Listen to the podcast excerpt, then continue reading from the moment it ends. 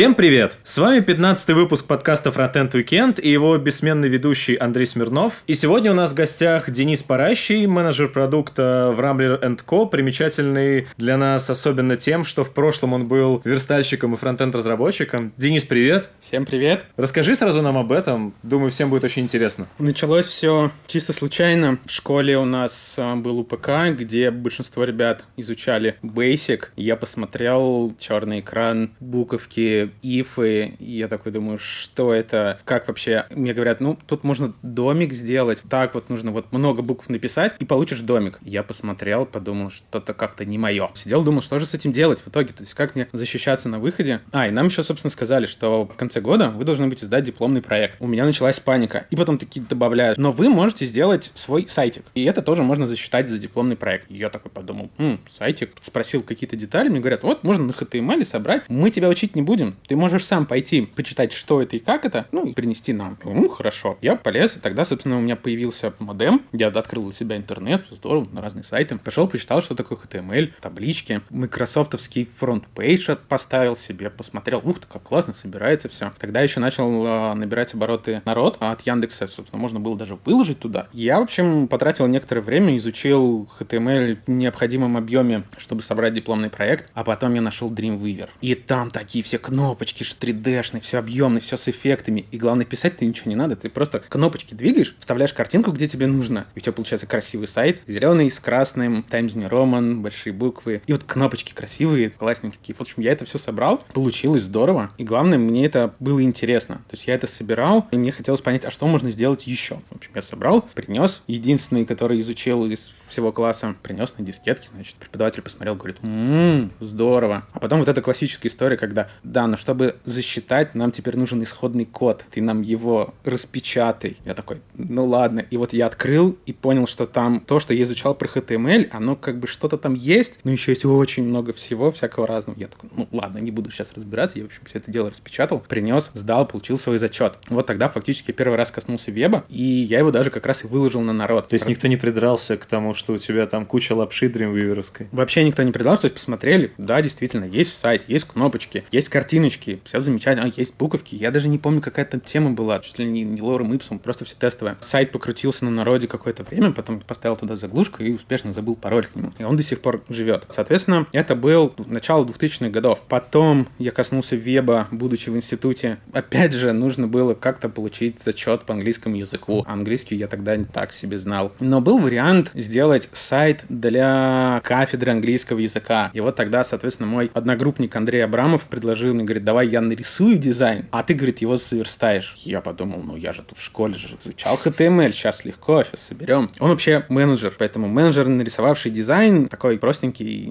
дизайн. Значит, это была картинка в центре и несколько кнопочек для различных тематических историй в рамках этой кафедры. Серии «Как нам попасть?», некая информация по зачетам. И, собственно, все. Ну, и это у тебя ссылки на странички. Мы заверстали вот эту штучку, там получилось около четырех или пяти страниц. Принесли точно так же дискетки, сдали, сказали, вот, сайт готов, посмотрели, сказали, М, классно, ребят, спасибо, давайте зачетки. Собственно, мы получили зачет. Это второй раз, когда я коснулся темы фронтенда, темы верстки в таком чуть более глубоком варианте. После этого прям тот же самый год, где-то вот около 2002-2003, э, он меня позвал к себе в агентство, занимающееся как раз заказной разработкой сайтов, на техподдержку. У них довольно-таки крупные были клиенты, соответственно, там готовый движок и паблишинг, но нужно было, если вдруг возникают какие-то вопросы у клиентов, а как нам сделать ту или иную часть в рамках запущенного уже сайта, а, нужно было им помочь, б, если они хотят что-то новое сделать, помочь им разобраться в админке. В тот момент я проработал там в агентстве около года. Я начал изучать язык ASP и ASP.NET, язык, на котором был написан CMS как Publishing, все, что связано с, вот, с серверным рендером в виде IIS, который микрософтовский сервер. IIS, IIS. После этого агентства был какой-то небольшой перерыв, когда я там пошел учиться, набираться ума разума по профессии. И спустя некоторое время жизнь меня связала с его братом. Он был тоже менеджер менеджером мы работали в московском ипотечном центре. Нужно было собрать сайт для агентства недвижимости, чтобы можно было смотреть и новостройки, и вторичку. То есть нужно было, а, переписать текущий функционал, который есть, б, добавить туда новый. Ну, нужно было просто полностью перезапустить сайт. Мы стали собирать этот сайт. Там я начал заморачиваться не только на процесс, ну, серии, в принципе, как вообще собирать сайты с точки зрения менеджера, собирать требования, собрать макеты, их согласовать, но и контекстной рекламы. Тогда начал набирать обороты Яндекс Директ. Соответственно, у нас была возможность и На самом деле это очень здорово, когда ты можешь в небольшой компании заниматься всем по чуть-чуть. Тогда мы ходили в Яндекс. Яндекс очень активно в тот момент обучал, представлял персональных менеджеров. Мы начали изучать, как работает вся эта система с торгами, с рекламой, как вот максимально продвинуть наш сайт в контекстном поиске и получить, соответственно, клики. Спустя, по-моему, около полутора лет я ухожу из агентства, сел писать диплом, и, собственно, по окончанию института я устроился в студию Лебедева. Формально это называлась позиция сайта Вот. Я отвечал за сайт Тёмы Лебедева, artlebedев.ru. Там, опять же, большая часть коснулась в технологии уже, то есть это не как менеджмент, а именно технологическая составляющая. Опять HTML, язык, на котором у них написано CMS, имприматус, как-то так он. И через полгода я ушел из студии Лебедева. Почему? По обоюдному согласию. То есть э, полгода, будучи сайтоводом, тебе хватило, чтобы понять, что это не твое или просто... В какие-то моменты времени, да, мне казалось... Во-первых, я как бы вышел молодым, юным, да, я получил образование программист-экономист, то есть я по диплому понимаю технологическую часть, понимаю процессы и понимаю, как это все привнести в бизнес. То есть я как бы уже спозиционирован на стыке двух моментов технологий и денег. И вот выйдя из института, я все никак не мог решиться. То ли все-таки пойти в технологии и быть прям разработчиком. И как раз у Тёмы Лебедева вокруг меня было очень много разработчиков. И в то же время я видел кусок с менеджерами. И я все никак не мог понять, то ли все-таки в разработку пойти, то ли все-таки в менеджеров. Все, мучился, мучился, никак не мог определиться, но тем не менее занимался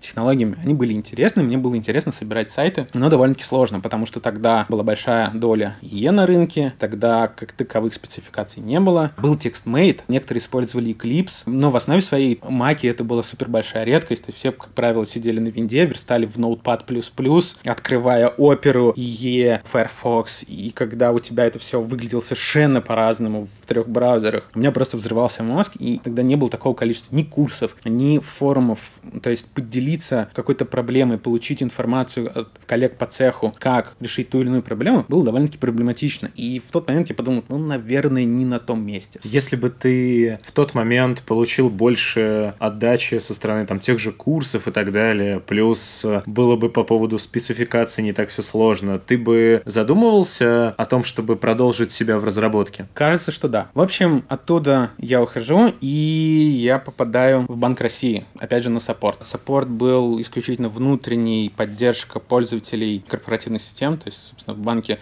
свой департамент, который занимался разработкой продуктов для бухгалтерии, для юристов. Мне, будучи там в одном из подразделений, нужно было обновлять эти приложения, обновлять базы данных, следить за тем, что базы не падают, а если вдруг они упали, то что-то с ними сделать. Там, в случае обновления там все довольно-таки просто было. То есть тебе нужно было вручную делать дамп базы, потом накатывать обновление приложеньки, чтобы типа, у всех клиентов она обновилась после этого, поднимать базу, проверять, что действительно все работает, там, индексы запускать. И вот это, получается, был момент, когда я работал на стыке между ориентированным на людей, которые пользуются программными продуктами и технологиями. Как говорил Стив Джобс, когда ты идешь вперед и ты смотришь вперед, некоторые вещи не совсем понятно, зачем ты это делаешь и почему они у тебя случаются. Но вот когда ты назад, ты можешь там, соединить вот эти точки и выстроить какую-то линию. Вот уже в тот момент я начал задумываться о том, что если посмотреть, то в целом технологии, support, да, то есть ориентированные на людей, потом опять технологии, потом опять support. Вот у меня постоянно плюс еще образование. Оно вот на стыке между людьми и технологиями. Ну, мысль пришла, ну, хорошо, вроде все нормально. Соответственно, вот в таком режиме я работал около трех лет в банке на support е. Там я освоил разные базы данных в виде Microsoft ского SQL сервера и Oracle, там, с сертификацией, все как положено. Банк такие штуки любит. После этого, опять же, однажды мне позвонил тот самый одногруппник, с которым мы делали сайт для кафедры английского языка, и сказал, мы тут делаем классный интернет-магазин, давай к нам. Начали разговаривать о том, что же это будет за проект. В какой-то момент я понимаю, что, ну, это получается как российский Amazon. Я говорю, что, прям вот Amazon? Он такой, ну да, конечно, у нас амбициозные планы. В общем, давай к нам. В тот момент я перехожу в республику uh-huh. на позицию менеджера. Ну, то есть я занимался контентом. Формально я был менеджером, который отвечал за наполнение сайта. То есть мне необходимо было общаться с поставщиками на тему «дайте нам больше данных о том, какую продукцию вы нам поставляете». Соответственно, каким-то образом организовать заливку этого контента к нам на сайт, чтобы сайт, соответственно, показывал эти товары, можно было заказать. В республике я проработал тоже около трех лет. Именно а, этим человеком? Именно этим человеком я был, по-моему, около года. Через год а, Андрей решил пойти несколько дальше, а я возглавил, собственно, весь проект, связанный с e-commerce. То есть вообще, в принципе, сеть республика в основе своей это розничные магазины. И для них изначально, собственно, когда пришел, их сайт, это была просто промо-страница с адресами там, магазинов, ну, картой, все, не более, ну и телефон. Все, больше не, более того, это классический лендинг. Мы же, соответственно, запустили сайт с каталогом. Да, можно было посмотреть адреса магазинов, и какое-то время это была одна из самых популярных страниц на сайте. Соответственно, после главной мы запустили сайт, запустили каталог, заинтегрировали с 1С и научились наши заказы проталкивать в 1С, чтобы их видела бухгалтерия, научились отчитываться за деньги, которые мы получили, научились делать доставку. Вот, собственно, в тот момент пошло некое понимание технологий и архитектуры, то есть тогда уже это не выложить файлики по FTP, и оно бумс и запускается, а тут Ruby, рельсы, какой-то диплой, капистрана. И, в общем, я так потихонечку туда коснулся, но большей части я занимался именно вот менеджерской стороной. Соответственно, это процессы, а работа, опять же, с клиентами, ну и доставка. И вот в таком состоянии я проработал два года. Через два года меня позвал к себе Саша Ломакин. Это человек, который технологически перезаписывал сайт республики. Я как раз, придя в республику, познакомился с Сашей Ломакиным. И вот спустя три года мы как-то просто списались, что как дела, что нового в жизни. Он говорит, что где как, собираешься? Ну, типа, давай приходи ко мне, пообщаемся. И это было лето 2014 года, то есть опять через три года, ровно день в день. Я перехожу в Ленту.ру на менеджера. Соответственно, в мои обязанности входило как-то координировать разработкой, собирать требования и реализовывать спецпроекты. И вот в тот момент опять Ruby, рельсы, тут уже нет показателей по конверсиям, но при этом есть некоторые аудиторные показатели. Для меня в тот момент это являлся первым СМИ, который я, в принципе, коснулся с точки зрения менеджмента, с точки зрения разработки. Фактически с 2014 года началось такое глубокое погружение в технологии, потому что в определенный момент времени я понял для себя, это не является золотым правилом. Очень часто мою знакомую Катю спрашивают на лекциях, а должен ли менеджер разбираться в технологиях? Она говорит, что ну в целом не должен. Вот в целом не должен. Но мне просто было интересно. Мне было интересно понимать, как работает сайт, как работает тот или иной кусок на нем. Для того, чтобы, приходя к продуктологу или когда меня кто-то из рекламных технологий спрашивает, а вот сделайте нам вот так, не говорить, сейчас подождите, я пойду дерну разработчика, оторву его от задачки, я сейчас в него все это дело сгружу, он мне скажет, можно или нет, скажет мне свои примерные сроки, потом я к вам вернусь и скажу, в общем, можно и когда. И получается, что пытаясь исправить вот этот лаг в ответе, плюс, опять же, интерес того, как работает этот сайт, потому что для меня в тот момент было много чего нового. Я разобрался в архитектуре, и все вот эти вот сайты, которые мы запускали, будучи там, в институте, они вот как-то меня больше в сторону фронтенда, именно клиентской части. Ну, потому что ты визуально видишь, что ты делаешь. Ты добавляешь картинку, ты ее видишь, ты добавляешь табличку, ты ее видишь. Я очень люблю ребят с бэкэнда, но они вот сидят в консоли, что-то пишут, пишут, пишут, а как бы, ну, без фронтендеров они не увидят результат свой. Ну, то есть они даже данные не выведут, ну, образно говоря. И, соответственно, я заморачивался на процессах, чтобы максимально быстро доставлять изменения в продакшн и технологической частью параллель. Собственно, Саша Ломакин человек, который рассказал мне о том, что есть канбан, есть вот эти гибкие методологии. Говорит, а вот еще есть конференция Agile Days, она проходит каждый год, и вот, соответственно, мы на нее идем. Я такой, ну, окей. И получается, что в один момент времени я сразу и за процессы, и за гибкие вот эти методологии, ой, а что это такое, а действительно ли в них есть польза, а можно ли их применять, а нужно ли их применять. Там же как раз Lean Development и техническая часть. И все сразу перемешалось. В ленте я так был три года. В ленте мы очень много всего классного сделали. А вот спустя три года я понял, что кажется, пора двигаться дальше. И сейчас, это с февраля 2017 года, я являюсь продуктовым менеджером в платформе. Мы подразделение, которое в рамках группы компаний делает кросс-групповые продукты. То есть это единая система авторизации, которую может любой сайт наших групп компаний поставить к себе и получить таким образом авторизацию с минимальными затратами. Система комментариев, как дискос, только еще лучше. И вот, соответственно, сейчас я делаю сервис для опросов, чтобы можно было своими средствами, своим инструментом проводить его на наших же сайтах. Ты все еще так же глубоко увлекаешься во фронтенд или уже не так? Уже не так. Разница в команде, то есть если говорить про ленту, когда я пришел, команда только собиралась, у нас как таковых тех лидов не было, то здесь, когда я пришел в платформу, здесь уже а, довольно-таки собранная команда, очень дружные ребята, и в платформе есть два тех лида. Один отвечающий за бэкэнд, а второй отвечающий за фронтенд. То есть это два человека, которые, конечно же, лучше меня знают каждый свою область. В момент, когда я переходил, вот наличие этих тех лидов немножко рушил мой мозг. То есть я не совсем понимал, как в итоге быть то ли лезть туда, то ли не лезть. То есть вот в принципе был такой переломный момент, потому что и роль продуктового менеджера для меня, то есть если учесть, что да, я делал какие-то вещи, то есть я принимал решение о том, как реализовать ту или иную вещь и согласовывал ее с продуктовым менеджером ленты в тот момент, то здесь, получается, мне нужно было делать все самому, много чего-то нового, неизвестного, плюс здесь новая архитектура, которая за счет того, что проект менеджер переходит в продукты, у него бывают вот проблемы переключения между тем, что он знает, как работают технологии, как должен думать как настоящий продукт. Продукт практически не должен думать про технологии, он должен думать про фичи, про продукт, про его качество. И вот здесь получилось прям такая ломка, то ли влезать в технологии, то ли не влезать. Есть два классных парня, которые прекрасно могут сделать ровно то, что нужно в части технологий. Соответственно, я больше спустя какое-то время и, и ряд конфликтов сосредоточился все-таки на продукте. Сейчас, собственно, подтягиваем хвосты, которые необходимо было там закрыть несколько раньше. Тем не менее, сейчас технологий меньше, сейчас большей части технологии для хобби. Да, то есть я смотрю, слежу в принципе за тем, что происходит на, в мире фронтенда, но в меньшей степени. То есть тебе тебе все еще это сильно интересно, ты к этому испытываешь определенный passion и все еще этим интересуешься. Я бы слово «сильно» убрал, а все остальное бы оставил. Да, мне это интересно, да, я смотрю за новинками, потому что изучая и понимая вообще в принципе, что происходит, можно это использовать как раз для продукта. То есть, понимая технологически, что можно привнести в продукт и как его изменить, я могу прийти к своим техлидам и обратить внимание, ребят, а вот мы можем это как-то использовать? Ну, и может быть, действительно с этим можно что-то сделать. Кажется, что, ну, лишним мне это не будет. Ребята на меня так иногда смотрят, но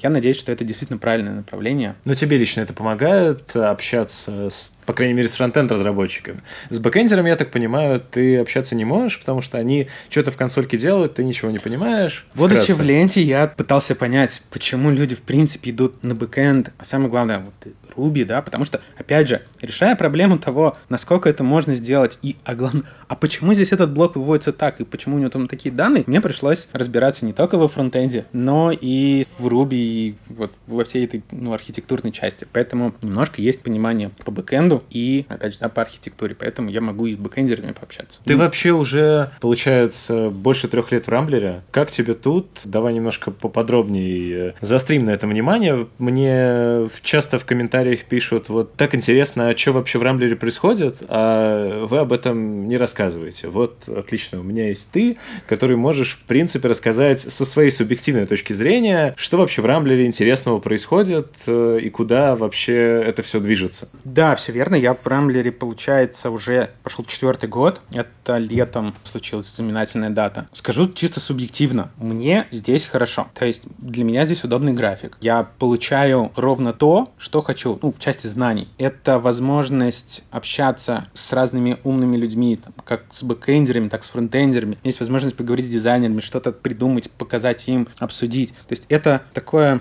классное поле, куда можно ну, зернышко свое засунуть в землю, да, и получить какой-то росточек. Ну, понять уже, типа, нужен, не нужен. И за счет того, что группа компаний довольно-таки большая, ребят очень много. И поэтому можно собрать разные мнения, ребята довольно-таки квалифицированные. Получается, что если есть желание учиться и развиваться, прекрасно прекрасное же место. В свое время мы, например, в ленте так брали, в принципе, двух джуниоров. До этого никто не брал. Мы взяли двух человек, они, собственно, росли. Один нас недавно покинул, перешел в другую компанию. А второй джуниор до сих пор здесь с нами. Там парень уже вырос. Единственное, сейчас не знаю, на какой он позиции, но он до сих пор на проекте растет, развивается. И даже когда я с ним разговаривал, что и как, да, он вот, ну, ровно подтверждает мои слова. Компания, которая позволяет тебе в разных направлениях расти, да, у нас нет жесткой завязанности на технологическом стеке, то есть, да, он ограничен, но при этом он современный. Как, например, нет такого, как в Яндексе, где четкая завязка на BM, и как бы вот если не BM, то дальше ты в сторону не можешь отойти. То у нас же здесь, соответственно, там, я, я просто очень наблюдал за тем, как у нас внедряли React, когда вначале говорили, нет, нет, нет, никакого React ни в коем случае, и вот эти были попытки, ну давайте, давайте что-нибудь на React напишем. А в итоге сейчас очень многие проекты написаны на React. Ну, большинство. И вот это вот, оно здорово. В целом же, я могу сказать, за медику групп компаний ребята сейчас очень активно работают над разработкой единой CMS, которая позволит размещать контент сразу на нескольких сайтах. То есть с точки зрения управления большим количеством разнотематических медийных сайтов, наличие одной админки позволяет тебе разместить один и тот же контент с разными дополнениями, с разными весами на разных сайтах и таким образом попадать в разные аудитории, понимать, какой контент лучше подходит. Ребята у нас в компании вот они работают сейчас вот над такой штукой. Довольно-таки интересно, довольно-таки амбициозно. Они насколько я знаю, вот как раз около полугода они работают, и там уже есть некоторые результаты довольно-таки хорошие. По поводу джуниоров. Интересно лично твое мнение. Вот ты обмолвился по поводу того, что брали двух, считай, совсем новичков на ленту, и они как бы выросли в хороших разработчиков. Твое мнение, ты считаешь, в крупной компании э, стоит брать большинство наученных опытом специалистов или джуниоров брать хорошие идеи? Мне кажется, здесь вопрос не совсем про большую компанию, а вопрос скорее про задачи. Если бизнесу необходимо с нуля собрать что-то новое, чего у него до этого не было, и при этом это сделать максимально быстро, то тогда перевес должен быть в синеров и в медлов, чтобы ребята не тратили сильно много времени на изучение вариантов решения, а просто брали и реализовывали. И там как бы, ну, не до джуниоров. Когда компания большая, у нее тоже могут быть такие довольно-таки амбициозные цели. Ситуация ровно повторяется. Нам нужны люди, которых мы не будем учить. Это довольно-таки частая история. То есть, когда я закончил школу и начал ходить по разным собеседованиям, очень часто люди говорят, все замечательно, все здорово, но у нас сейчас нет возможности тебя обучать. Это вот было точно так же, когда я ходил по технологиям, когда я пытался прийти в Яндекс именно на технологические вакансии. Мне говорили, ну, замечательно, но мы сейчас не можем тебя учить. Вот есть список книг, ты их можешь почитать, ну и попробоваться к нам там через полгода. Стандартная история. Соответственно, тут нет вопроса в размере компании. Если у компании или у продукта в рамках большой компании идет равномерный цикл разработки, то да, там уже скорее перекос в медлов, и там уже могут быть джуниоры. Ну, то есть в начале начале, например, когда я только пришел э, на ленту, у нас был просто кусок кода, у нас были сервера, и непонятно, как это работает, непонятно, где вообще что. Там был, конечно, не до джуниоров. Но спустя два года, когда мы хорошо разобрались в архитектуре и понимали, что где как, тогда уже можно было совершенно спокойно взять джуниора и растить человека внутри компании. Это, с одной стороны, оправдано, потому что ты довольно-таки длительный период времени получаешь специалиста, которому ты можешь загрузить разного рода задачами, потому что, опять же, когда у тебя, например, медийный сайт, у тебя есть задача, как давайте мы все перепишем, а, или перепишем какой-то кусок, или внедрим что-то новое, что-то технологическое. Или же, ну вот нужно нам еще два баннера поставить. Или давайте баннеры подвинем. Соответственно, когда мы говорим о джуниорах, для них вот эта вот задача добавить новый баннер и потом еще и задеплоить это все в продакшн, для них это вот прям такое хорошее начало. Чисто субъективно я считаю так. Соответственно, в определенный момент времени, когда мы поняли, что да, мы можем, ко мне просто пришел Руслан, наш руководитель фронтенда, и говорит, давай мы к тебе посмотрим. Парень классный, классный, у него есть теоретическое знание, никакого практического опыта. Давай мы его к тебе, потому что атмосфера довольно-таки дружелюбная, и все должно завестись. Ну, собственно, взяли, попробовали, действительно выгорело. Поэтому все зависит от задач, определяете, что вам необходимо, ну и там же можно понимать, берете вы джуниоров или не берете. В тему ленты. Ты и вообще проект ленты, по крайней мере, в группе компании Rambler Co. был первым, который попытался и успешно запустил технологию Google Accelerated Mobile Pages, сокращенно AMP, или AMP, я не знаю, как ее правильно называют. Как вообще пришла эта идея? Каким образом а, вы успешно ее реализовали? Ко мне пришел, собственно, продуктолог Артем Рязанцев. Это был декабрь 14 Google тогда анонсировал свой фреймворк. И здесь представители российского Гугла пришли к нему, как, собственно, к медиа, что, мол, все ребята, мы тут запускаем вот такую технологию, мы ее хотим выпустить там, в поиске там, в определенный день, и, соответственно, нам необходимы площадки как use cases, что серии. Вот эти ребята, они используют нашу технологию, технологию, вот, пожалуйста, посмотрите. Артем пришел ко мне и говорит, посмотри, давай, может быть, сделаем. Я посмотрел, какая-то еще одна разметка, думаю, мы тут ТРСС лишние выпиливаем, а тут нам еще одну разметку. Зачем? Говорю, не, Артем, не будем делать ничего. Ну, как бы зачем? Сайт работает, все замечательно. Давай лучше сконцентрируем внимание на более полезных вещах, нежели чем непонятный эксперимент. Он говорит, ну окей. А потом, собственно, после январских праздников, это получается январь 16 года, я выхожу с каникул, и я сейчас, наверное, уже не помню, но что-то меня опять дернуло на этот темп, то ли в интернете стало часто про него написано, потому что я смотрел за Vox Media, что ребята делают, за, опять же, вот тематическими по фронтенду ресурсами, и думаю, да еще раз посмотрю. Посмотрел внимательно, поговорили с ребятами из Гугла, меня просто Артем добавил в переписку, поговорили, ладно, давай попробуем сделать, посмотрим вообще, как это работает. Тогда как раз одна из главных фич технологии AMP — это более быстрая загрузка сайтов. Вот тогда появился у меня там еще один пунктик, как вообще сайт грузится, потому что до этого на ленте да, Никогда не обращал никто, никто не обращал внимания. То есть нет, сайт грузится, все замечательно, а если он не грузится, ну, значит плохо. А как он грузится, никто просто не смотрел. А тут скорость загрузки, окей, ну ладно, давайте посмотрим. В тот момент я начал смотреть, а как вообще мерить, а, открыл для себя DevTool, там все вот эти вот циферки, там waterfall с запросами. Начали смотреть, разбираться. И вот опять же, цепляясь за предыдущий вопрос про джуниоров, вот в тот момент времени нужно было взять и быстро собрать и понять, работает, не работает и что нам это дает. И в тот момент времени у меня был довольно-таки сильный разработчик. Это новая, интересная, непонятная и амбициозная задача. Соответственно, мы в него эту историю сгрузили. По-моему, около месяца, что ли, в, в общей сложности мы все собирали. У нас был прямой доступ к адвокатам вот этих девелоперов из Гугла. То есть ребята на своей стороне, помимо того, что они планировали под карусельку отдавать в поиске, у них еще и под этим поиском проводилась огромнейшая работа по тому, как их паук забирает контент от нас, как он его там индексирует, как он разбирает, кладет на свои CDN, валидирует, что мы правильно, и, да, и, соответственно, если мы, у нас все хорошо, отдает это в поиск, вот они вот эту всю свою махину в тот момент подстраивали. И вот на стыке, ребят, у нас тут что-то не работает, да, в документации написано, но кажется, что не так. Ой, а что мы делаем? По-моему, около месяца мы на это потратили, ну, соответственно, собрали там чуть-чуть. Мы не стали делать по уму, как положено, разбивая бандлы, чтобы все было замечательно, минимально. Ну, мы просто вырезали минимально лишнее, что нам мешало, и засунули вот такой сайт. Прошли валидацию, все замечательно. Начали смотреть, собственно, как это работает. И вот в тот момент времени я смотрю без CDN, то есть исключительно на загрузке страниц, я вижу разницу порядка там, пяти раз в load event. И я такой думаю, классно. Не, потом, конечно, я подумал, что тут же рекламы нету. Но с точки зрения пользователя, который будет приходить к нам на сайт через поиск, для него разница колоссальная. А если мы к нашему времени еще добавим гугловский CTN, который кэширует и максимально быстро дает до пользователя, еще быстрее, то это же вообще какая-то фантастика. Собственно, вот так мы, запартнерившись с Гуглом, заручившись их технической поддержкой, ну, мы запустили технологию AMP, и в, в официальном запуске на СНГ лента.ру присутствовала в том числе как компаний, которые поддерживают данную технологию. Дальше продвинулось как-то это сотрудничество с Гуглом у тебя лично? Лично у меня, да. Дальше пошло в сторону прогрессивного веб, то есть я начал, в принципе, дальше заморачиваться на тему того, как, в принципе, грузится наш сайт, что в нем есть, а что можно, например, подвинуть без ущерба. Тогда у меня началась определенная, скажем так, мягкая битва с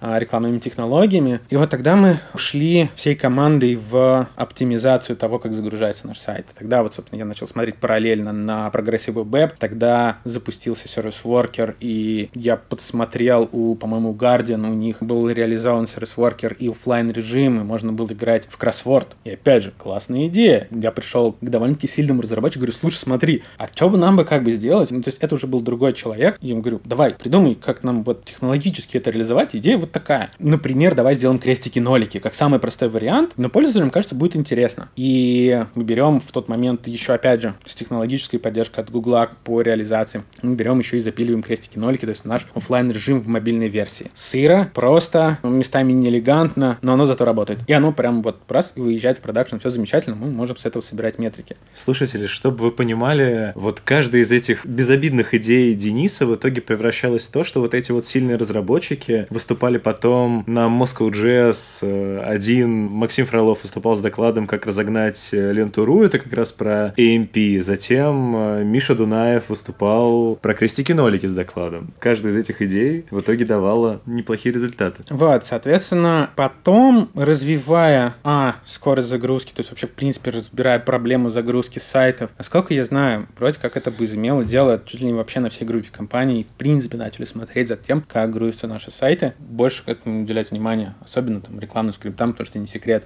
Очень часто на сайтах там рекламные скрипты, их много, они тяжелые, они блокирует рендеринг, и как бы вот ребята начали оптимизировать свой код так, чтобы и реклама работала, мы живем за счет рекламы, и при этом не ломать experience пользователя. Насколько я знаю, сейчас ребята продолжают работу в сторону офлайн режима, по-моему, в ближайшее время там, обещает быть релиз, довольно-таки классный. И ребята выпустили в рамках AMP, если изначально мы выдавали исключительно новости и статьи в этом формате, то есть можно было из поиска зайти к нам, а попав уже непосредственно на страницу, переходя по ссылкам, ты оказывался на обычной мобильной версии. То, соответственно, сейчас, попадая на M-страницу, ты полностью оказываешься в окружении AMP, перейдя на главную, в какую-либо рубрику. Там везде теперь AMP, который грузится максимально быстро. Дополнительно мы смогли от лица группы компаний законтрибьютить. У нас своя крутилка баннерная. Соответственно, мы смогли законтрибьютить в библиотечку AMP свой модуль для нашей рекламной крутилки, чтобы можно было на M-страницах откручивать нашу рекламу. Таким образом, мы смогли добавить монетизацию в эти страницы, оградили людей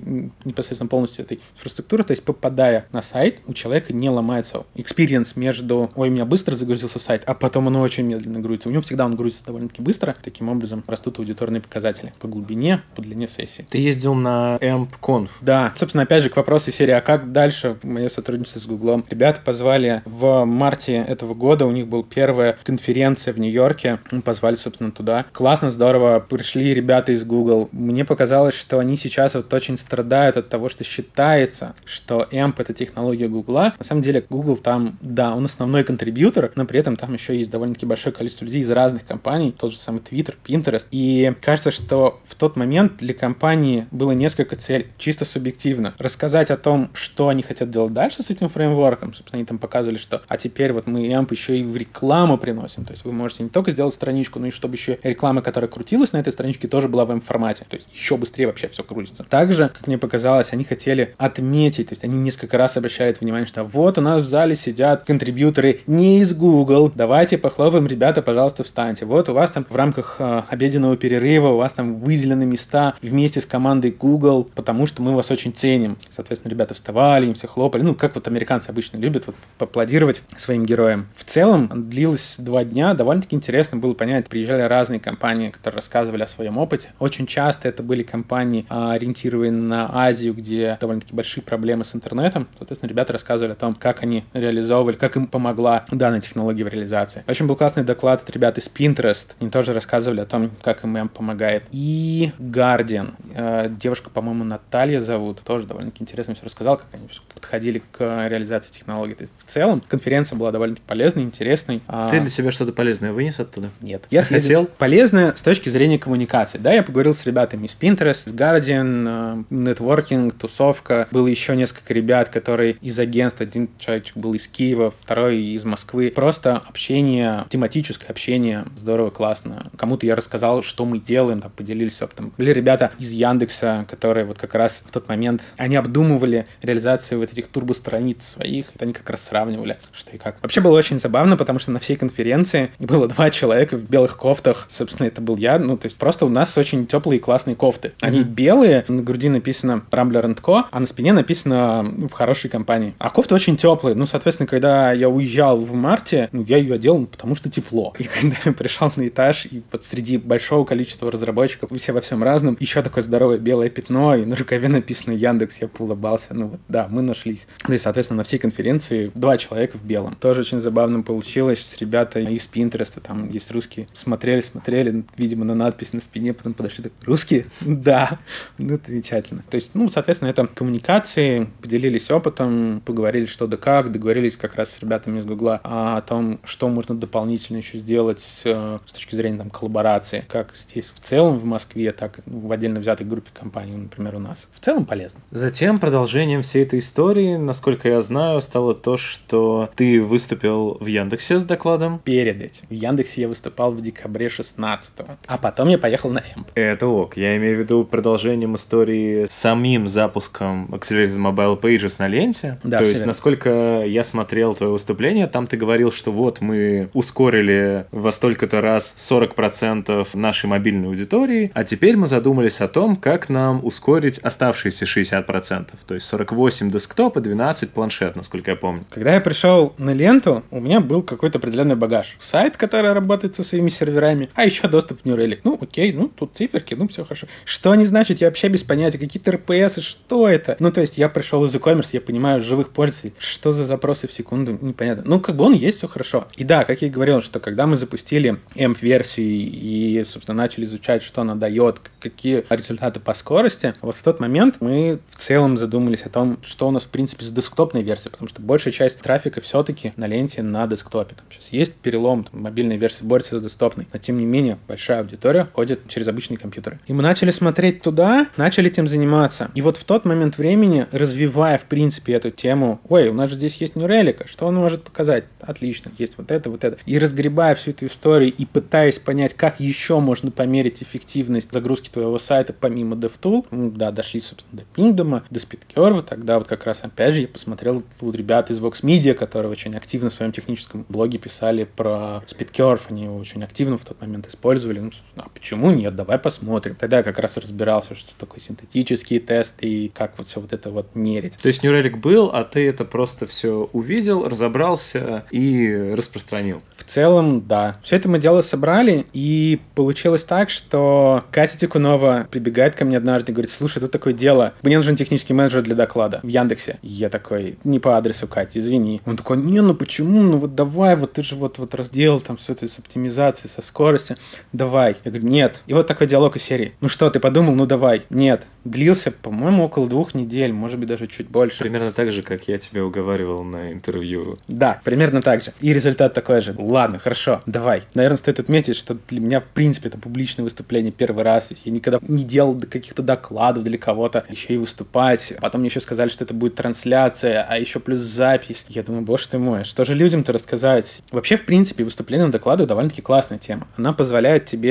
структурировать все то, что ты сделал, понять, что ты сделал хорошо, что ты сделал плохо, провести какую-то работу над ошибками, выявить, чем ты можешь двигаться дальше. Опять же, к вопросу, а чем здесь хорошо? Вот я вот это вот смог все сделать здесь, да, мне ситуация и люди, которые меня окружали, позволили мне в этом разобраться. Соответственно, я теперь это знаю, мне от этого хорошо, потому что я там себя чувствую умнее, наверное. Соответственно, подготовили доклад, выступили ну и собрали какое-то количество просмотров. Нет, я имею в виду больше другое. Больше интересно услышать, каким образом вообще выстраивался этот доклад. Ты подбивал все уже знания, которые у тебя были под доклад, или ты знал, что вот мне нужно сделать доклад, и уже у тебя условно в багаже был Relic и SpeedCurve, а ты там, о, а что есть еще? О, а я могу рассказать людям про это. О, а есть ли бесплатные аналоги? Ну, видимо, нету. Ну, расскажу людям про это. И да, и нет. Сейчас немножко так в сторону это идя. Когда дети растут, мне кажется, каждый родитель говорит, не надо учиться на своих ошибках, учись на чужих. Мне часто это говорили, но нет, не завелось, мама, папа, извините. Соответственно, я постоянно учусь на своих ошибках. Мы говорим, ок, будем выступать в докладе. Катя говорит, я тебе помогу, сейчас мы тебя подготовим, это ж легко. Определили тему для доклада. И вот дальше, да, с одной стороны, определив тему, мы понимали, что я буду говорить в рамках э, этого доклада. Но если уходить чуть вглубь из серии, надо, значит, рассказать о том, что это дает, что мы делаем и как мы это меряем. Вот чуть-чуть поглубже в инструменты. В какой-то момент времени, ой, а здесь же есть такой классный инструмент. Эх, жаль, мы его там вот чуть-чуть пораньше не включили. Значит, давайте мы его сейчас включим, соберем какие-то данные, вот как раз можно будет рассказать на докладе. Получилось, что подготовка к этому докладу — это такой микс из структурирования всего того, что я знал, плюс поиск чего-то нового, чем можно дополнить и как раз вот противопоставить. А почему мы сделали так? Они посмотрели, например, на какой-то другой инструмент. Ну, потому что кажется, что это довольно-таки типичный вопрос из аудитории сразу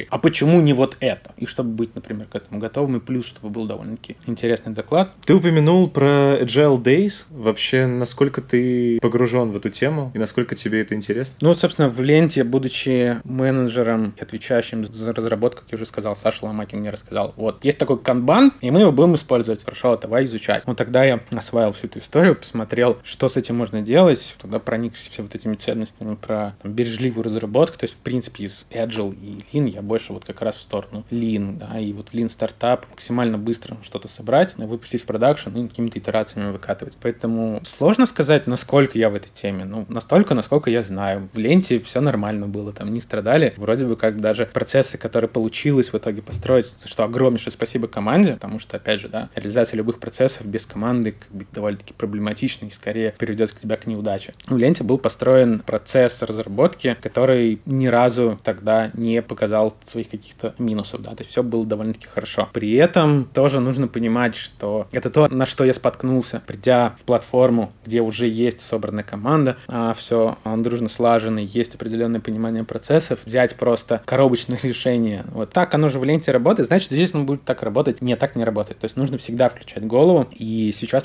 там, в меньшей степени все вот это. То есть мы все равно идем из расчета максимально реализовать функциональность. Пусть лучше мы будем делать итерациями, но выкатывать в продакшн продакшн чаще, нежели чем мы уйдем, будем писать целый год, потом придем, отдадим людям, которые этим будут пользоваться, они скажут, ой, не то, или не совсем, или, ой, вы знаете, а мне уже не надо. Поэтому, с одной стороны, мы все равно используем этот подход а, бережливый и скорой поставки ценностей, а с другой стороны, сильно меньше сейчас на этом заморачиваемся. С точки зрения разработчиков в прошлом, а, ты можешь сказать, э, насколько твое бы время оптимизировала нормальная методология разработки? Сложный вопрос. То есть понятно, что это все стильно, модно, молодежно. Почему я спрашиваю тебя, тебя как человека, который и разрабатывал, и сейчас внедряет это? Насколько это оптимизирует реально работу команды из абстрактного количества разработчиков? Тут, наверное, скорее не про какую-то оптимизацию и ускорение, и особенно для разработчика, а скорее как какое-то структурирование и понимание того, что у тебя дальше, что ты делаешь, вот это вот отсутствие переключения между задачами, между контекстами, когда ты берешь, ты просто делаешь, и тебе не приходится потом, например, переделать, когда ты уже переключился на другую задачу. Вот кажется, что вся вот эта выгода от всей вот этой модной гибкой разработки, это именно как раз в попытке структурировать. На самом деле, это же можно делать совершенно по по-разному, то есть не привязываясь, в принципе, к терминам agile, гибкой разработки. Просто вы договариваетесь, что будет вот так. Опять же, бывают ситуации, когда людям наоборот удобнее переключаться между задачами, потому что они там наоборот их лучше делают. Без проблем такие варианты тоже будут. Нужно каждый раз включать голову и смотреть на то, что необходимо здесь сейчас. Скорость, ну, это такое понятие. Ну, то есть ты можешь померить, но если вы, в принципе, договариваетесь о сроках и выпускаете все, то какая разница? Я нашел у тебя в Фейсбуке на обложке стоит картинка схема оптимизации оптимизации фронтенда для браузера. Почему так и чем зацепила именно эта схема? А вот, собственно, в тот момент, когда я занимался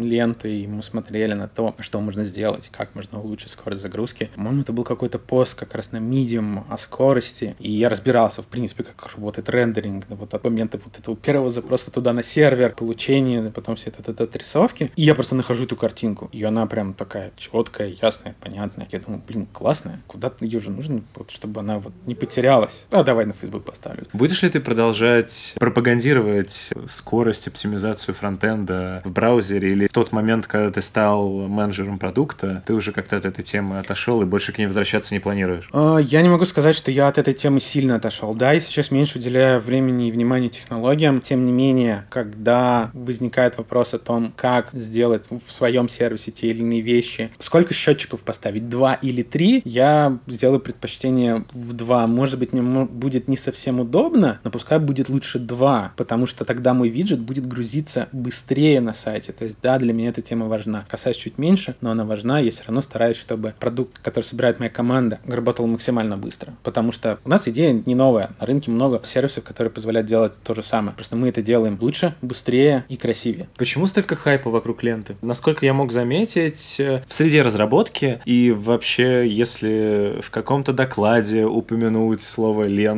или в каком-нибудь э, статье на Хабре упомянуть ленту, то сразу же это становится триггером для кучи людей, которые должны обязательно прибежать, все изучить и сказать, что э, там либо нет, ваша лента говно, либо еще что-нибудь. Наверное, потому что иногда людям хочется быть услышанными. И тут такой момент, что можно же взять и сказать, ой, нет, тут все неправильно сделали. И ресурс довольно-таки известный, то есть на нем много аудитории, его все знают. То есть это не малоизвестный региональный сайт. Это в целом сайт, который по всей России смотрят люди. То есть даже когда мы хотели выпускать какие-то обновления, которые были связаны с даунтаймом редакционной системы, мне говорит, говорит, ночью, ну, можно, и прям вот время выбирать чуть ли не под утро. Я говорю, ну, а почему? Ну, ведь аудитории мало. Он говорит, а ты не забывай, еще другая часть России. У них-то как раз день, они как раз идут к нам. Может быть, связано с этим. Плюс, наверное, та самая история, когда Тимченко вместе со, со всей редакцией просто вот раз и ушли. Может быть, и это все как-то связано. Да? У ребят же был э, редизайн довольно-таки радикальный. То есть это текущая лента вот с этим вот, с черным прямоугольником с левой стороны подменил. Тогда же тоже было очень много возмущений, когда, собственно, произошел редизайн, что все, ой, что вы сделали, а я там привык читать это, а вот теперь по-другому все. Может быть, как-то вот это все в скопе собралось, и поэтому люди любят пошуметь поговорить. Как ты думаешь, когда в ленте станет не такое дикое количество рекламы? Наверное, когда ребята, которые занимаются монетизацией, коммерцией, придумают придумают какой-то иной способ зарабатывать примерно такие же деньги на медиаконтенте. Ну, то есть, как я понимаю, по рынку сейчас не сильно много вариантов. То есть, да, у кого-то получается запустить платный доступ к контенту. Кто-то пытается, но что-то как-то не очень. То есть, это довольно-таки сложная история. И пока реклама, она все-таки дает значительную долю, и поэтому ее будет только ты участвовал в хакатоне внутреннем Co. Зачем? Как тебе опыт этот? Опыт очень классный. Хакатон вообще, в принципе, здоровская тема. Это возможность в максимально короткие сроки. То есть то, что мы делали, например, там, с перезапуском мотора или там запуском с ленты, и это растягивается на какой-то определенный больше недели минимум, то здесь у тебя есть два дня придумать, спрототипировать, собрать и презентовать. И это такая песочница и возможность попрактиковаться в быстром мышлении, слаженно слаженности команды. Очень часто же, когда приходят команды на хакатон, люди там мало виделись в принципе там друг с другом, и вот это как раз возможность научиться быстро коммуницировать, договариваться и, собственно, реализовывать и выпускать продукт в том виде, в котором его можно действительно показать. Или провалиться, изучить все свои ошибки, пойти на следующий хакатон, не повторить. Ты успел там попробовать? Немножко. На чем? JS. Вопрос, который я всем задаю, и тебе тоже обязан его задать. React, Angular или Vue? Сложно сказать. У меня просто есть люди, которые очень активно топят за React, а есть ну, он один, он очень классный человек, он за Angular. Не знаю. А ну, ты за что топишь сам? Я за то, что нужно смотреть по задачам. Если у тебя окружение больше там за React, а у тебя инфраструктурно удобнее, и задачи, которые ты решаешь, подходит React, значит React. Или, например, опять же, то же самое окружение на Angular, окей. Ну, то есть тут вопрос того, получается, что было выбрано до тебя, и как тот или иной инструмент позволяет тебе достигать той или иной продуктовой цели. Если ничего не выбрано до тебя, то ты бы конкретно, без привязки, с чего бы начал? Понять, что мне нужно сделать. И, соответственно, как тот или иной фреймворк может мне позволить достичь этой цели. Какой ценой, насколько быстро и легко я смогу найти новых людей мне в команду. То есть, если мы абстрактно, у нас ничего нет, нет разработчиков, но есть задача. Соответственно, как быстро я смогу найти людей, которые пишут не на Angular или на React, сколько мне это будет стоить денег за каждого из них и, собственно, комьюнити. То есть, в целом, мне кажется, очень часто использование того или иного фреймворка определяется размером комьюнити. То есть... Справедливо. Сам бы ты на чем начал программировать, если бы был такой выбор? У меня в сервисе сейчас используется React, поэтому я смотрю в сторону React. Хорошо. Какая должна быть справедливая зарплата фронтенд разработчика сейчас э, в Москве август 2017 года? Вообще, в принципе, тема зарплаты довольно-таки сложный для меня. То есть, а, тут зависит от того, как человек себя продал. Если он действительно хороший специалист, довольно-таки сложно сказать. Но кажется, что если это джуниор, то это вот там до 100, наверное, 60-70. Если, соответственно, это middle, то он поднимается выше. Но кажется, что не больше 150. Я бы, наверное, так сделал. Все, что senior, ну, как бы это тоже выше. Мне кажется так. Будучи project менеджером, да, вообще, в принципе, менеджеры, они же никогда не являются начальниками разработчиков. Хотя разработчики часто считают, вот, ты мой босс. Нет. И, соответственно, не являясь руководителем разработчиков, я не знаю их зарплаты. Поэтому я могу так чисто субъективно примерно прикидывать и говорить, что ну вот синеры, вот, наверное, от 150, где-то так, наверное, будет адекватно. Но опять же, зависит от людей. Обязан тебя спросить, какой у тебя есть любимый рецепт, который ты можешь реализовать и приготовить? Панкейки. Здорово. Блины, по-моему, у нас уже кто-то готовил. Ну, это не блины, это, это именно вот эти вот пухлые, как оладья раздутые. Средние между оладушками и, и блином. Я просто в свое время заморочился и как-то даже стало получаться. В чем главный секрет панкейка? Сковородки? Сложно сказать. Ну, правильно же, что нужна такая вот малюсенькая сковородочка, на которой у тебя будет ровно один маленький панкейк. Я делал на обычной сковородке, не знаю, там на 20 сантиметров, где-то так. Я делал на ней. Можно же налить чуть меньше. Кажется, что главный секрет в тесте, который у тебя получилось. Ты его можешь сделать слишком жидким, не панкейк. Можешь сделать слишком тугим, и тогда он будет какой-то очень маленький, не будет тебя растекаться по сковородке. Ну и, конечно же, сироп в конце. А какой сироп ты предпочитаешь? А, шоколадный клубничный сразу вместе. Последнее, что я спрошу, мини-история из жизни. Правда ли, что у тебя в один момент э, был автомобиль, который у тебя угнали и разбили, пока угоняли? Да, в общем, история такая. Мне позвонили ночью с фразой «Такая машина ваша, наша. Приходите в отделение, ее угнали». Я так, стойте, подождите, почему в отделение? Откуда вы знаете? Ну, приходите, мы сейчас все объясним. А было 3 или 4 часа ночи, это зима. В общем, да, пришло несколько ребят, взяли машину, так мы не выяснили, как они ее завели. В общем, начали уезжать через дворы, уперлись в ночной патруль, испугались, начали сдавать задом, ударили другую стоячую машину, попытались сбежать. А мы, собственно, знали от полиции о том, что, вот, знаете, вас их будут пытались угнать, а мы как бы нашли. Мы молодцы. Я говорю, да, спасибо большое. Поэтому каждый раз теперь, когда я в районе вижу патруль, я с таким с уважением на них смотрю, потому что вот, да, если бы не патруль, то есть там ребята уже практически выехали из двора. 30 секунд и все,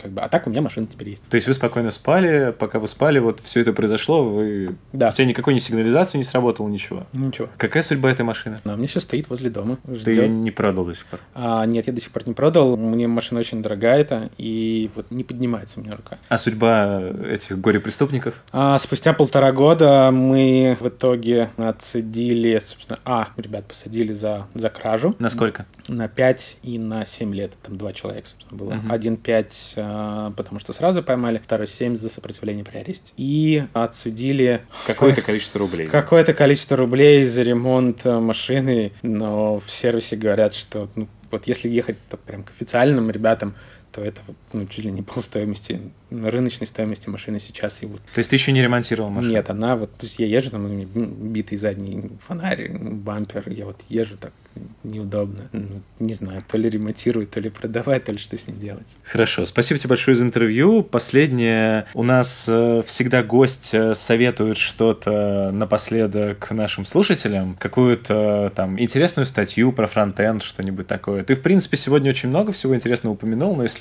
что-то осталось из того, что ты можешь посоветовать э, нашим слушателям почитать, посмотреть, послушать на неделю, было бы здорово. Читайте все, что связано со скоростью загрузки. Это, это действительно важно. Ну, сделайте пользу людям, которые, собственно, приходят на ваш сайт. И Диасмани. У ребят же есть твиттер, соответственно, можно их твиттер читать. Довольно-таки много всего полезного. Хорошо, в целом э, на этом я думаю, что мы наше интервью свернем. Нашим слушателям мы хотим пожелать, э, чтобы вы не забывали подписываться на нас в SoundCloud, в iTunes, э, добавлялись в наши социальные сети, в наши телеграм-чатики. Слушайте Frontend Weekend. Всех вам благ. Пока-пока. Пока-пока.